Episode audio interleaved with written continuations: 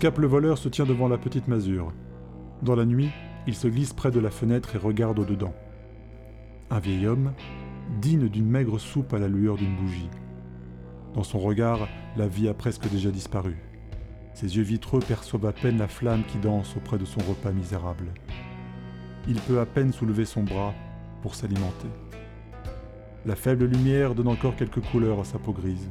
Il n'y a aucun bien qui puisse intéresser un voleur en quête de butin.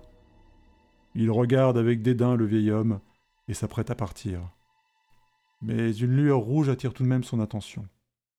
Sur la table, une petite boîte ouverte, posée précieusement devant le vieillard, d'où émane une lumière d'un rouge vif. Un rubis se dit-il tout bas, un malin sourire aux lèvres.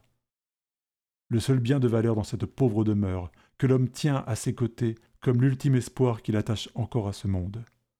Il s'approche de la porte et donne un violent coup de pied pour l'ouvrir, et crie Tu restes tué, le vieux Et il t'arrivera rien Puis il se précipite sur la boîte, devant les yeux médusés du pauvre homme qui n'a pas le temps de prononcer un mot.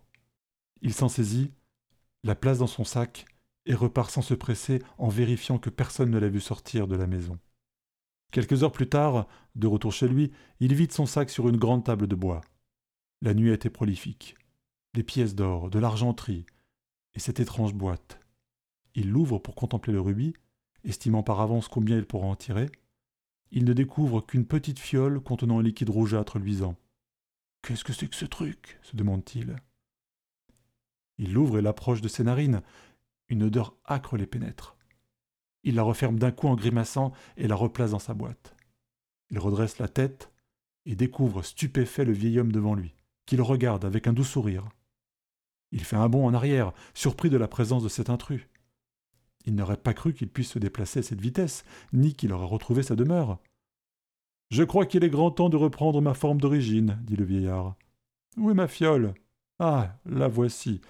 Parfait, nous y sommes presque, dans la tradition ancestrale des mages dit-il en riant. Ne craignez rien, c'est rapide. Scap sort un poignard, se jette sur l'homme et tente de le transpercer. Il esquive le coup en tournant sur lui-même. Le mouvement déséquilibre le voleur, la fiole roule, tombe et explose sur le sol, répandant le mystérieux liquide autour d'elle dans une projection de verre. Le voleur reçoit quelques gouttes sur son visage, qui pénètrent sa peau, provoquant une vive douleur. Cependant, Scap se ressaisit et assène un coup de couteau au ventre du vieil homme qui s'effondre aussitôt. Mais il respire encore. Il s'agenouille pour lui trancher la gorge, place le couteau contre le cou et d'un geste vif ouvre la peau pour laisser couler le sang. Mais la confusion se fait dans son esprit. Il se sent soudain écrasé au sol, avec une douleur vive dans l'abdomen et une incapacité à respirer. Que se passe-t-il?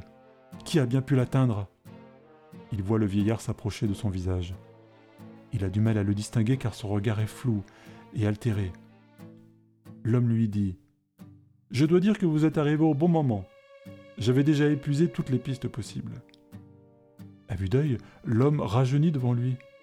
Scap regarde ses mains, qui, elles, vieillissent rapidement alors qu'il se vide de son sang. Aidez-moi, par pitié, dit-il dans un souffle. Hélas, mon ami, j'ai beaucoup à faire. Mais votre vie sera mise au service d'un noble usage, soyez-en certain. Pris de panique, le voleur tente un dernier cri d'effroi avant de subir la morsure fatale de la mort. Elderoden, le sorcier, part d'un pas rapide. Il ressent une énergie nouvelle l'envahir. Sa puissance est de retour, son ambition est dévorante.